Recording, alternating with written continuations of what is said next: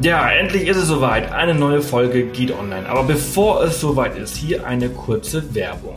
Und zwar wird euch diese Folge präsentiert von Huawei. Wir sind selbst seit einigen Monaten mit dem P10 Plus von Huawei unterwegs. Und das Besondere an diesem Smartphone ist die Kamera, mit der ihr eure Reisemomente super in Bildern festhalten könnt. Denn es ist mit einer Leica Dual Kamera 2.0 ausgestattet und so könnt ihr beim Fotografieren gleich auf zwei Linsen zugreifen. Besonders genial ist außerdem, dass sich die Blende auch noch im Nachhinein verstellen lässt. So könnt ihr euren Bildern einen ganz coolen Bokeh-Effekt verleihen. Auch im Nachhinein. Also, ich finde ziemlich cool und bin ein Riesenfan von diesem Feature. So, lasst uns nicht zu viel Zeit verschwenden. Nun ganz viel Spaß mit dieser Folge und denkt dran, am Wochenende könnt ihr dann wählen, welche Folge ihr am besten fandet. Ja, wunderschön. Guten Morgen, Thomas. Schön, dass du da bist. Guten Morgen, Sebastian. Danke für die Einladung. Der Podcafé steht bereit und äh, wir können uns über dein, äh, dein Wanderabenteuer, also du hast den portugiesischen Jakobsweg äh, gemacht, genau. der auch bekannt ist als der äh, der kleine Jakobsweg, ne? Ja, genau. Also es gibt ja eine ganze Menge Jakobswege. Der portugiesische Jakobsweg, der große, der beginnt auch eigentlich in Lissabon und hat dann ungefähr 600 Kilometer Länge. Ich habe mich tatsächlich für den, für den kleineren, vielleicht sogar ein bisschen bekannteren entschieden, der ab Porto beginnt. Und dann sind es so knapp 250 Kilometer. War das äh, deine erste Wander Wanderreise?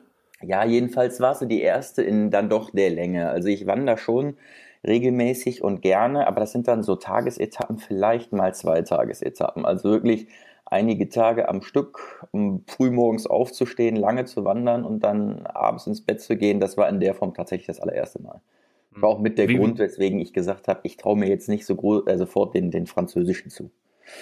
Ja, ja, der ist ja, ähm, wie lang ist der? 800, 900 Kilometer? Ja, sowas. Also musst du, glaube ich, schon als geübter Wanderer oder Pilgerer, das ist ja, glaube ich, nochmal ein feiner Unterschied, ähm, einen Monat musst du dann schon einplanen.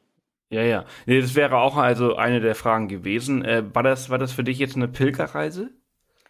Hm, ja, ich würde sagen, ich habe mich tatsächlich auf dem Weg schon als, als Pilgerer gefühlt, weil ich auch ganz bewusst, ich habe in Pilgerherbergen äh, übernachtet und die angesteuert bis auf eine klitzekleine Ausnahme. Da habe ich mir tatsächlich mal eine Hotelübernachtung gegönnt. Aber doch, ich würde sagen, es war eher eine Pilgertour. Und äh, ich habe versucht, das für mich auch so zu gestalten. Wir sind unterwegs tatsächlich mal ein paar Wanderer entgegengekommen. Woran mache ich jetzt den Unterschied fest? Es gibt eine ganz witzige Erfahrung. Ich weiß auch gar nicht mehr, welche Etappe das war, als tatsächlich, da war ich sicherlich schon zwei, drei Stunden unterwegs, ein Reisebus vor mir hielt und eine Ladung mit, ja, mit Sicherheit 30, 40 Älteren der Sprache nach eindeutig Schwaben ausgestiegen ist, die mich dann, weiß ich nicht, für fünf, sechs Kilometer auf dem Weg begleitet haben und dann wieder in den Bus eingestiegen sind und weggefahren sind. Das war für mich so, da habe ich gedacht, nee, ich bin Pilgerer und die sind Wanderer. Ja, ja, das war für mich so der Unterschied. Ja, das ist eine sehr, sehr guter, ähm, gute Beschreibung äh, der zwei Gruppen. Mhm. Ähm, ja. Wie, äh, wie lange warst du insgesamt unterwegs, also für diese 250 Kilometer? Das waren tatsächlich äh, sieben Tage oder acht Tage, sieben Übernachtungen. Ich bin am 22.09. vor zwei Jahren, 2015, bin ich aus Porto losgepilgert und bin am 29.09. in Santiago de Compostela angekommen und bin dann am 30.09. ganz früh leider wieder zurückgeflogen nach Düsseldorf. Ja, so wenig Zeit gehabt äh, vor Ort, um das alles noch irgendwie so zu genießen. Ja, das, also man muss schon sagen, wenn ich es jetzt nochmal machen würde, würde ich wahrscheinlich auf jeden Fall versuchen, einmal diese Pilgermesse noch mitzubekommen in Santiago de Compostela. Die muss einzigartig sein. Dafür hatte ich tatsächlich gar nicht die Zeit, weil ich zu spät in Santiago angekommen bin, äh, um daran teilzunehmen und dann auch am nächsten Morgen zu früh wieder weg musste. Während der Wanderung selber hatte ich weniger Zeit, als so die meisten Pilgerführer vorschlagen. Ich hatte aber nie das Gefühl, dass das eine Hatz ist oder so, oder dass ich zu wenig Zeit habe, links und rechts zu gucken. Äh, dafür war dann wahrscheinlich irgendwann mein Pilgertempo auch zu langsam. Und ähm, also das Gefühl hatte ich jetzt nicht. Hm. Äh, wie viele Kilometer bist du so gelaufen am Tag? Also durchschnittlich sind es ja 35 ungefähr, aber ähm, hast du doch jeden Tag 35 gemacht oder hast du mal irgendwie nur so 10, 20 gemacht und dann mal 40? Oder, also es, äh, es gab eine Etappe, das war die, die so ich im Nachhinein auch als die welligste, nicht, nicht bergig, aber die welligste bezeichnen würde, die war so knapp 20 Kilometer. Und nach der habe ich mich wirklich schon ziemlich platt gefühlt. Die übrigen Etappen waren aber, ich sag mal, alle so zwischen 30 und die längste war ein bisschen über 40 äh, Kilometer, ähm, weil ich gezwungen war, halt zum Teil auch Doppeletappen zu laufen. Ich hatte mich in meiner Zeitplanung, ich bin da so ein bisschen, wie soll ich sagen, unkon unkonventionell rangegangen an die Planung, habe mal gedacht, komm, machst du einfach mal, um dann nachher festzustellen, verdammt, elf Etappen heißt mindestens elf Tage, du hast aber nur neun. Ähm, und demzufolge musste ich dann Doppeletappen laufen und dann war ich halt auch gerne mal deutlich in den 30ern oder gar auch einmal über 40 Kilometer. Mhm. Wie hat dein Körper das mitgemacht? Hast du dafür irg äh, irgendwie trainiert? Jetzt außer die, die klassischen, ich sag mal, Wanderetappen, dass ich regelmäßig und gerne draußen wandere, aber das sind dann auch, ja, ich sag mal so 20 Kilometer Etappen und dann auch immer mit entsprechender Pause, ähm, habe ich darauf mich nicht besonders vorbereitet. Ich habe das äh, wirklich konditionell eigentlich ziemlich gut weggesteckt, woran man sich gewöhnen muss und so bis zum Ende ehrlich gesagt auch nicht so ganz dran gewöhnt hat. Ich mich jedenfalls nicht ist das Gewicht auf dem, auf dem Rücken. Da habe ich die klassischen Anfängerfehler gemacht, so was, was äh, Beladung und so betrifft. Ähm, ich hatte super Glück, dass ich mir keine Blasen gelaufen habe. Also gutes Schuhwerk, was dann auch eingelaufen war, war das A und O. Ähm, und was auch total hilfreich war, war halt so die super heißen Phasen, also Mittagssonne, äh, die einfach auszulassen und sich dann in ein Caféchen oder zumindest in Schatten in den Wald zu setzen um dann wieder so ab drei Uhr loszuwandern. Von daher habe ich das körperlich ziemlich gut verpackt. Hm. Wie, wie, viel, wie viel ähm, Kilos hast du dabei gehabt? Ich hatte tatsächlich äh, 13 Kilo Gepäck mit. Ne, und okay. Also totaler Anfängerfehler. Ne? Also ich hatte eine Jeanshose dabei, die ich nie angezogen habe. Ich hatte äh, zwei Paar Schuhe dabei, wovon ich immer nur ein Paar Schuhe angezogen habe. Äh, also die klassischen Anfängerfehler die man so macht, um dann nachher festzustellen, jeder, der das ein zweites Mal macht, sagt dir schon, wieso hast du das denn eigentlich gemacht? Ist total unnützes Zeug und ist es auch. Also, ja, ja, ja, ja. Ja, da bin ich in die Anfängerfalle getappt.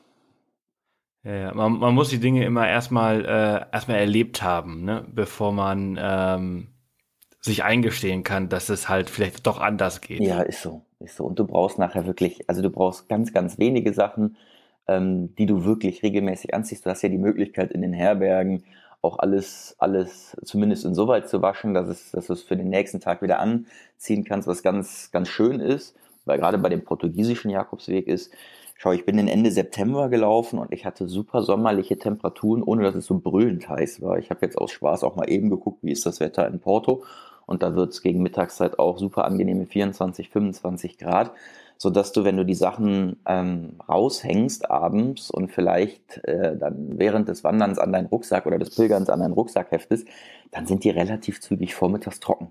Und dann kannst du die eigentlich hm. für die nächste Tour wieder anziehen. Ja, ja, ja, auf jeden Fall.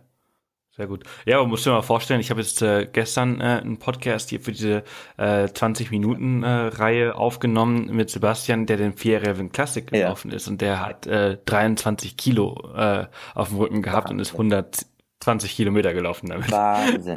Wahnsinn. Respekt.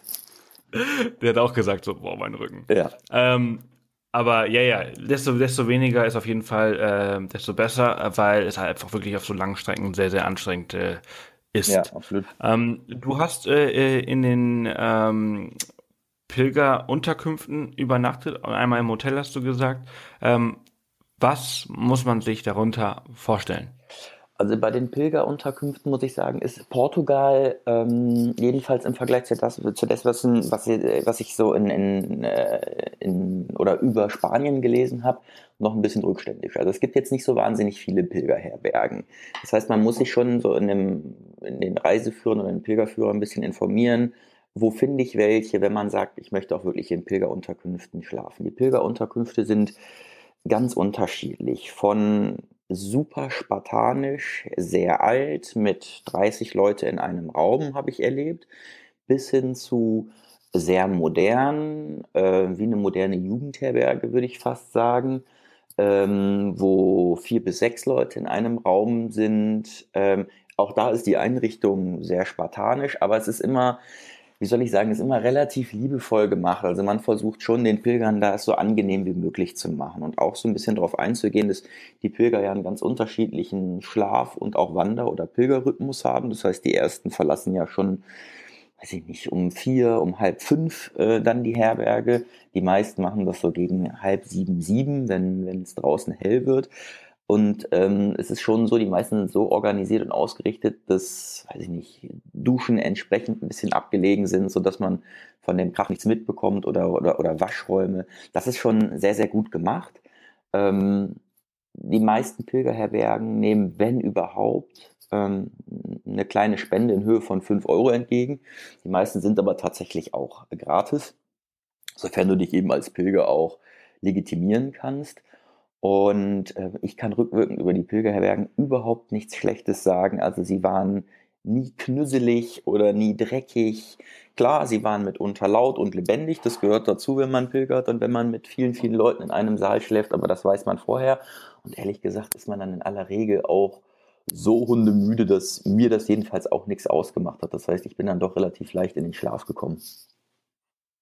Hm, das ist gut. Äh, äh Musstest du diese Unterkünfte äh, vorab buchen oder konntest du einfach irgendwo hingehen und äh, du warst sicher, du kriegst heute ein Zimmer? Also ich habe nichts gebucht und hatte auch ähm, Glück, dass ich überall noch eine Unterkunft bekommen habe. Dadurch, dass ich ähm, ja, wie gesagt, manche Etappen oder manche, manche Abschnitte zusammengelaufen bin, war ich häufig jemand, der relativ spät dann am Zielort angekommen ist. Das heißt, je näher du nachher auch Santiago kommst, desto mehr verzahnen sich ja auch die Zuführungswege dann auf den Hauptweg und desto voller wird's dann auch. Und da hatte ich tatsächlich mal das Glück, dass ich dann das letzte Bett bekommen habe. Da war ich dann, weiß ich nicht, ich sag jetzt mal um acht oder um Viertel nach acht abends in der Pilgerherberge und das war relativ nah zum Ziel. Da hatte ich dann einfach noch Glück. Also würde ich denjenigen sagen, ja, das ist für mich vielleicht eine Idee, da mal zu zu Pilgern die Strecke dann raten, je näher es Richtung Santiago geht, vielleicht über eine, eine Reservierung nachzudenken. Ähm, ich persönlich jahreszeitbedingt und eben auch der Tatsache bedingt, dass ich ähm, aus Porto kommend angefangen habe und ein Großteil der Strecke nicht gut besucht war, was Pilger anbetrifft, hatte da jetzt keine Probleme. Mhm.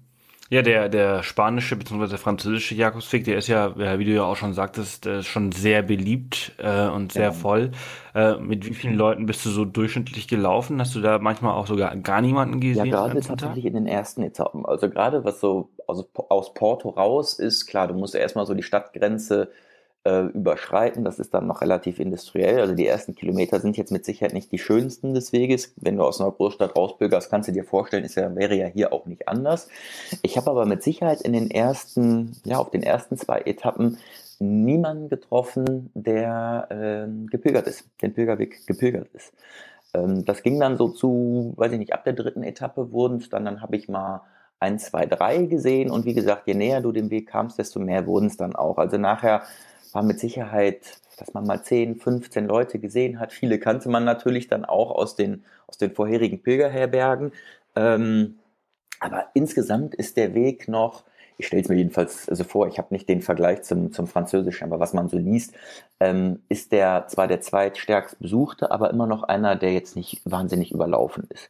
Was ich persönlich ganz schön finde, ich hatte immer die Möglichkeit zu sagen, wenn ich, wenn ich Lust habe, mich jetzt zu unterhalten und vielleicht auch mal jemanden brauche, der, der äh, mich durch eine Unterhaltung über eine schwere Pilgerphase hinweg äh, unterstützt, dann hatte man die Möglichkeit eigentlich immer.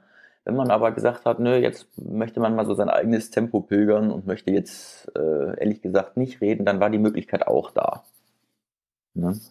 Mhm. Das war super angenehm. Ja, also auf jeden Fall diese Freiheit, ähm, genau. selbst zu entscheiden. Ähm, hat das, hat das, hat dieses Wandern so eine Woche so allein ähm, irgendwas mit dir gemacht? Oder, oder hattest du irgendein Ziel, was es mit dir machen würde oder eine Idee? Also ich war immer ein bisschen skeptisch, was so dieses, ähm, weiß ich nicht, Begegnung zu Gott oder so, hört man ja manchmal so diese spirituellen Themen. Ne? Was das betrifft, war ich immer skeptisch, ob man sowas, ob ich sowieso der Typ dafür bin, wahrscheinlich eher nicht und ob man das bei acht, neun, zehn Tagen Pilgerung schon erfährt oder ob man tatsächlich da noch eine andere körperliche Belastung braucht, um dafür noch empfänglicher zu sein. Ich hatte nie die Erwartung oder die Vermutung, dass sowas passiert. Ich war schon gespannt, aber mehr so auf, gibt es tatsächlich diesen, diesen Zusammenhalt unter den Pilgern, dass man sich gegenseitig unterstützt, wenn der eine oder der andere mal Hilfe braucht.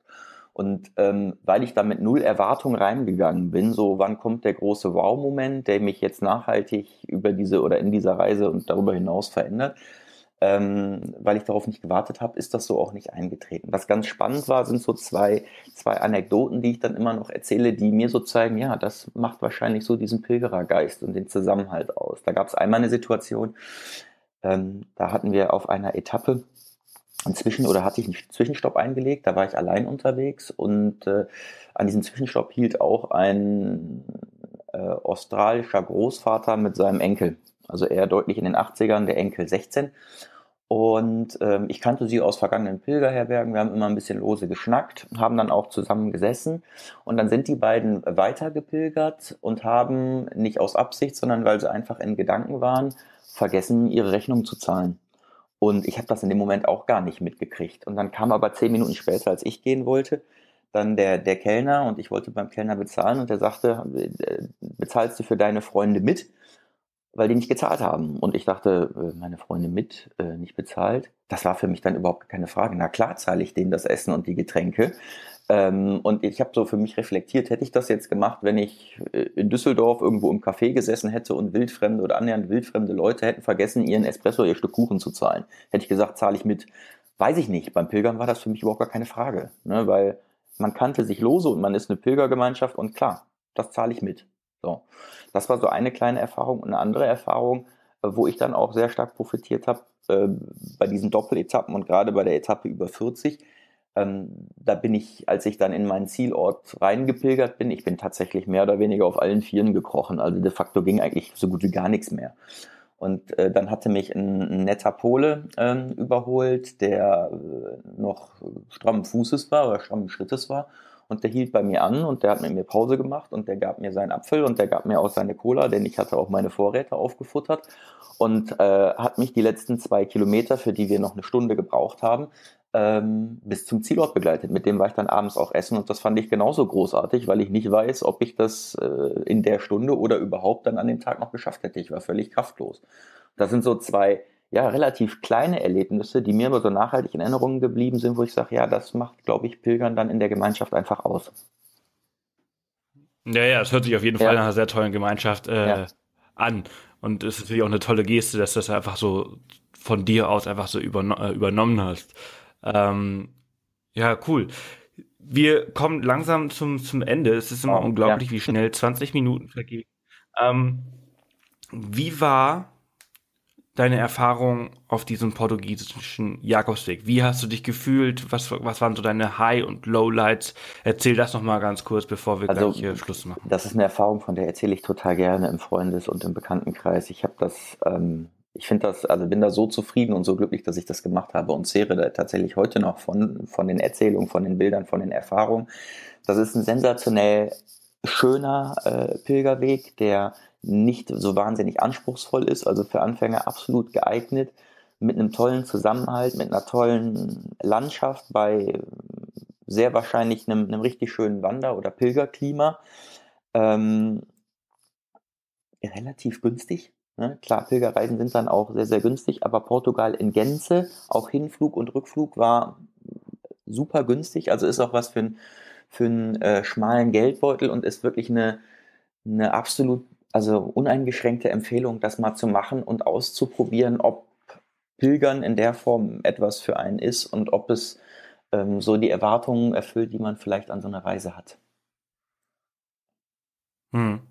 Ja, super, toll. Äh, noch, noch ganz kurz, äh, wenn du sagst günstig, was äh, hatte ich so diese, was waren das, neun, neun Tage, zehn Tage, die du unterwegs warst, was haben die dich gekostet ungefähr? Also ich würde mal sagen, ähm, ich bin tatsächlich mit 20 Euro pro Tag inklusive Unterkunft, äh, Kaffee, Getränke, Mittagessen und Abendessen ausgekommen.